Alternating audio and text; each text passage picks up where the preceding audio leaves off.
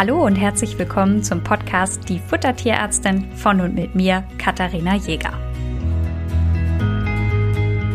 In der heutigen Folge sprechen wir über ein Thema, das in sehr vielen meiner Ernährungsberatungen eine Rolle spielt. Denn zugegeben, die meisten, die in die tierärztliche Ernährungsberatung kommen, haben Tiere, die Erkrankungen haben und Nieren, Leber, Magen-Darm-Patienten und auch die Pankreatitis-Patienten haben eine große Gemeinsamkeit. Die brauchen alle hochverdauliche Ration. Und ihr könnt noch eine weitere Gruppe dazu zählen, denn auch die Senioren gehören in diese Gruppe. Das heißt, alle brauchen hochverdauliche Rationen. Und wer schon aufmerksam so ein paar Podcast-Folgen gelauscht hat, der hat das Wort schwerverdaulich, hochverdaulich von mir auch schon ein paar Mal gehört. Schwerverdaulich bedeutet einfach einen sehr hohen Bindegewebanteil und damit steht das Protein, das in dem Produkt enthalten ist, nicht ausschließlich unserem Hund oder unserer Katze zur Verfügung, sondern die Mikroorganismen im Dickdarm mischen da nicht unerheblich mit und Hochverdaulich bedeutet, dass dem Tier alle Proteine zur Verfügung stehen. Und das Problem ist eben, bei Magen-Darm-Patienten kommt dieser Überschuss an Protein, der nicht selbst verwertet wird, zu einem Durchfall.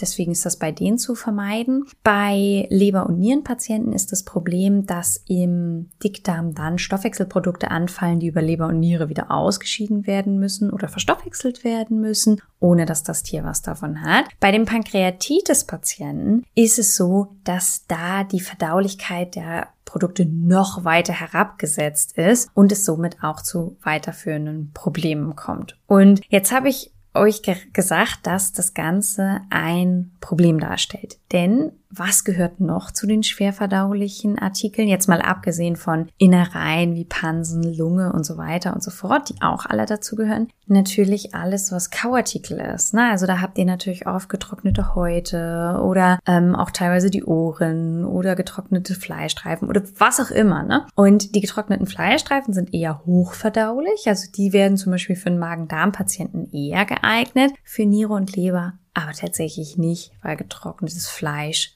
bedeutet hochkonzentrierte Proteine. Und das bedeutet, dass ich bei ganz vielen Nieren, Leber, Pankreatitis, Senioren und Magen-Darm-Patienten sagen muss, für eure Hunde sind Kauartikel leider nicht geeignet. Und das ist für viele Besitzer erstmal schwer umzusetzen und einige müssen das schlucken und da merkt man, wie unterschiedlich Besitzer sind, denn einige Besitzer sagen mir dann, ach, sowas füttern wir eh nicht, das passt schon. So, und für die ist es völlig fein, wenn ich sie dann nochmal darauf hinweise, dass auf solche Produkte verzichtet werden muss. Und bei anderen merkt man, wie schwer ihnen die Vorstellung fällt, so etwas vom Speiseplan zu streichen. Und ich kann das total verstehen, denn viele geben das mit mehreren Gründen. Also zum erster Linie ist das natürlich immer eine Form der Beschäftigung eines Tieres. Ne? Also wenn ich was hingebe, was nicht in 30 Sekunden weggefrühstückt ist, sondern einfach mal ein gewisses Kaubedürfnis hat. Und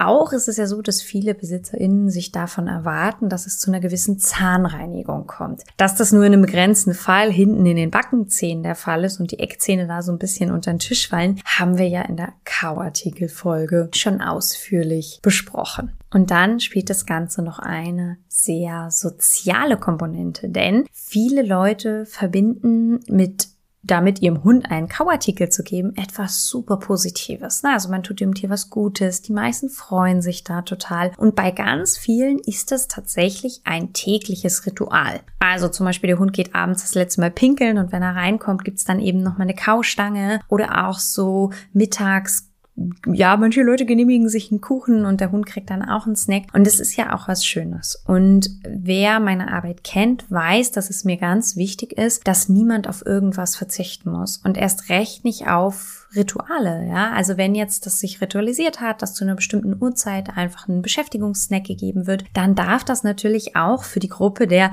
Nierenleber, Magen-Darm, Pankreatitis-Patienten passieren. Aber dafür gibt es ein paar Regeln und die besprechen wir jetzt. Das heißt, es darf ausschließlich äh, Milchprodukte, Muskelfleisch und so weiter verwendet werden, weil die einfach hochverdaulich sind. Und jetzt ist euch natürlich auch bewusst, dass wenn wir da jetzt einfach eine Schale Quark hinstellen, die sehr schnell weg ist. Der Hund freut sich zwar in der Regel, das schmeckt gut und auch Katzen dürfen ja schon einen gewissen Anteil Milchprodukte. Das heißt, auch für die Nierenkatzen ist das natürlich durchaus geeignet. Aber man muss mal ganz ehrlich sagen, das ist Ratzeputze weg. Und damit fällt dieser Aspekt der Beschäftigung so ein bisschen hinten über. Und deswegen müssen wir uns jetzt überlegen, wie können wir das Ganze anbieten, so dass das Ganze länger dauert. Und da bieten sich einfach Futterspielzeuge an.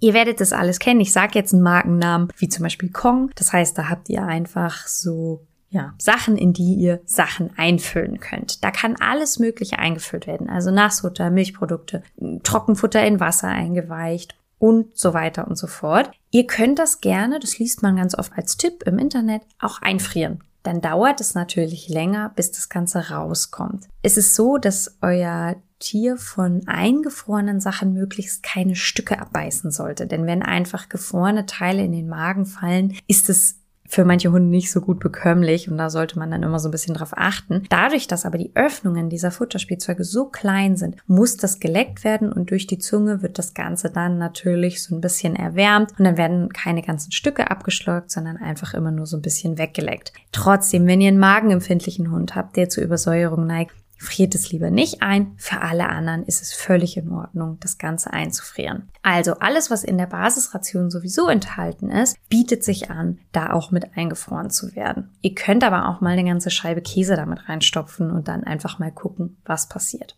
Das Problem ist, einige Hunde nehmen die Dinger und schmeißen sie durch die ganze Wohnung, weil sie begriffen haben, naja, wenn ich das ganze Ding bewege, kommt das Futter auch irgendwie da raus. Das ergibt natürlich eine Riesensauerei. Und wer vielleicht keinen Garten oder keinen Balkon hat, Balkon hat, wo man das gut machen kann, für den sind vielleicht die Schleckmatten besser geeignet. Schleckmatten sind Matten, die ein unebenes Relief haben und unten Saugnäpfe haben. Und diese Saugnäpfe könnt ihr auf dem glatten Boden festbappen.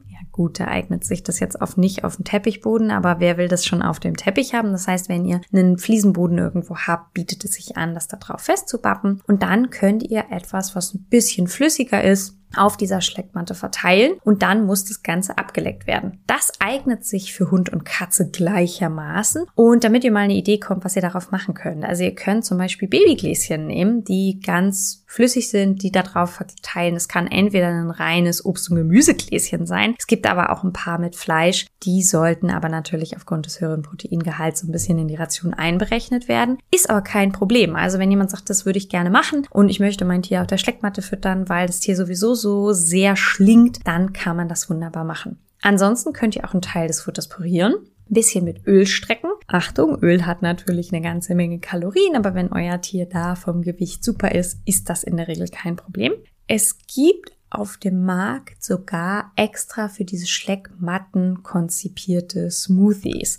Kann man natürlich auch kaufen, gerade für die gesunden Hunde. Bitte bedenkt aber, dass die natürlich oft mit Fleisch sind, weil es dann einfach besser schmeckt für die Tiere. Das ist natürlich für Nieren- und Leberpatienten einfach nicht ganz optimal, ist aber immer eine Möglichkeit. Die Schwierigkeitsgrade der Schleckmatten sind unterschiedlich. Das hängt so ein bisschen von der Höhe des Reliefs ab. Das könnt ihr euch vorstellen. Wenn ich jetzt was habe, was nur ein ganz bisschen Unebenheiten hat, oder vielleicht können wir das vielleicht mit, mit Reifenprofilen vergleichen. Wenn ihr jetzt ein Profil habt, das sehr flach ist, es kommt natürlich das Wasser da auch sehr viel schneller raus. Und wenn ihr einen Reifen habt, der ganz neu ist, der sehr hohe Profile hat, dann bleibt da natürlich auch mehr Wasser drin oder der kann dann mehr Wasser fassen. Und genauso ist es im Endeffekt bei den Schleckmatten auch. Desto höher das Relief ist, desto schwerer ist es, das da auch rauszubekommen und desto länger dauert das. Und wie so oft ist es so, startet leicht, werdet ein bisschen schwerer. Es gibt die auch so, dass man hat dann so halbe Schalen, die ein Relief hat, die wackeln dann noch so ein bisschen. Auch das bringt nochmal eine Schwierigkeitsstufe rein. Macht es zum Anfang nicht zu schwierig, dass eure Tiere nicht frustriert werden und sagen, was ist das denn, Hirnmurks, da habe ich gar keine Lust drauf, sondern dass man es aber einfach ein bisschen einfacher macht und dann ein bisschen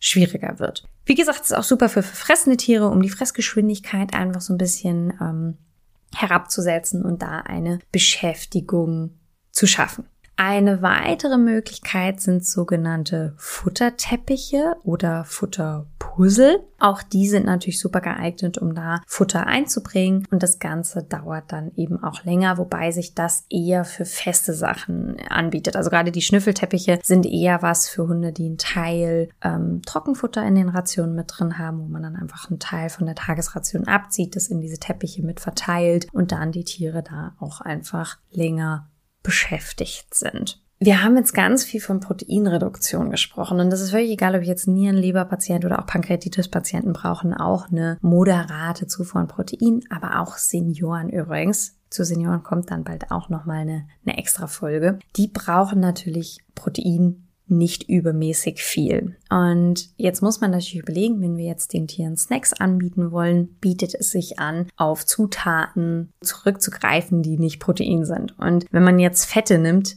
dann sind die Sachen oft zu weich. Also auch das ist natürlich jetzt keine optimale Lösung. Was bleibt, sind die Kohlenhydrate. Und da muss man sagen, aus Kohlenhydraten gibt es eine ganze Menge Knabberstammbars. Also das kann jetzt auch einfach mal ein altes getrocknetes Brötchen sein. Das kann ein Zwieback sein. Das können kleinere Knabbereien sein.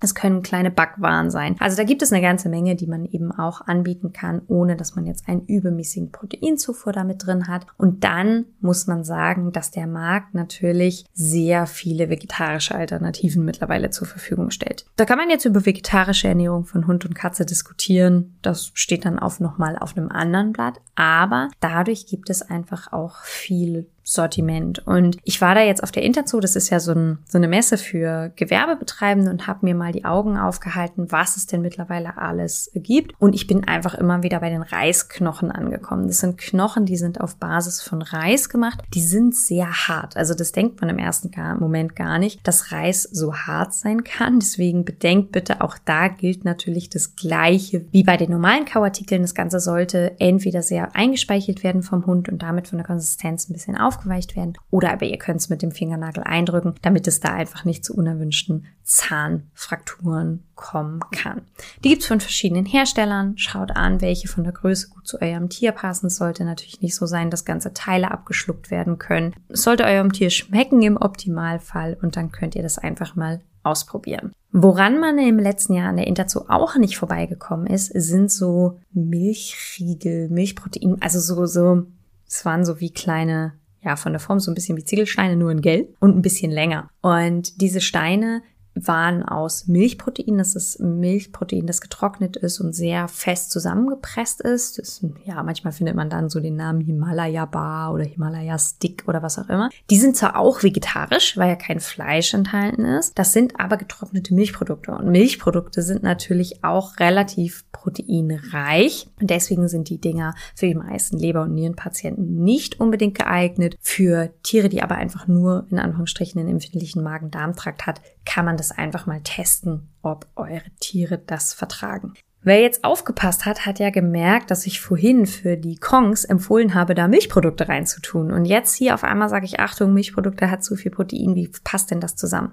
Ihr müsst überlegen, wenn wir jetzt Quark haben, ist in einem Quark ein sehr hoher Anteil an Wasser enthalten. Und je mehr Wasser ein Produkt hat, desto weniger Protein in der Gesamtmenge hat es natürlich. Und diese Himalaya-Sticks sind natürlich einfach hoch konzentriert. Da ist kaum noch Wasser drin. Und insofern ist das einfach zu viel Protein. Deswegen lässt sich das aber auch nicht ganz vergleichen. Aber vielleicht ist es ja jemandem von euch aufgefallen. Dann habt ihr natürlich völlig recht. Und jetzt wünsche ich euch viel Spaß beim Ausprobieren, welche Alternative für euch und euer Tier im Alltag am besten funktioniert. Die kleinen Kongs, also die gibt es in ganz vielen verschiedenen Größen. Diese kleinen Futterspielzeuge sind für Hund und Katze gleichermaßen geeignet. Hängt natürlich ein bisschen davon ab, was euer Tier da gerne annimmt. Auch die Schleckmatten sind für beides geeignet. Manche Katzen sind auch mit Futterpuzzles und ja, so kleinen Schnüffelteppichen sehr, sehr happy. Also das ist nicht nur den Hunden vorbehalten. Seid da ein bisschen kreativ, um Futter ein bisschen spannend zu gestalten. Und dann muss es nicht einfach die, das getrocknete Bindegewebe sein, was eben in dem Moment nicht so bekömmlich ist. Ihr könnt natürlich alles, was ich jetzt gesagt habe, auch bei einem Hund einsetzen, der völlig gesund ist. Also wenn ihr jetzt zum Beispiel zwei Tiere habt und ihr macht für den einen ein Spielzeug fertig und habt da was reingetan, dann macht doch einfach zwei Portionen. Aber der andere Hund kann natürlich auch noch andere Alternativen bekommen. Ich hoffe, das hat euch geholfen. Wer nochmal wissen will, wie so eine Schleckmatte eigentlich aussieht und wo man die vielleicht bekommt, ich habe ein paar bei mir im Shop. Schaut euch das gerne mal an, falls ihr sowas braucht. Und ansonsten, das Internet hilft euch weiter. Also da findet man eine ganze Menge. Ich wünsche euch viel Spaß beim Ausprobieren und euren Tieren wünsche ich einen guten Appetit. Bis dahin.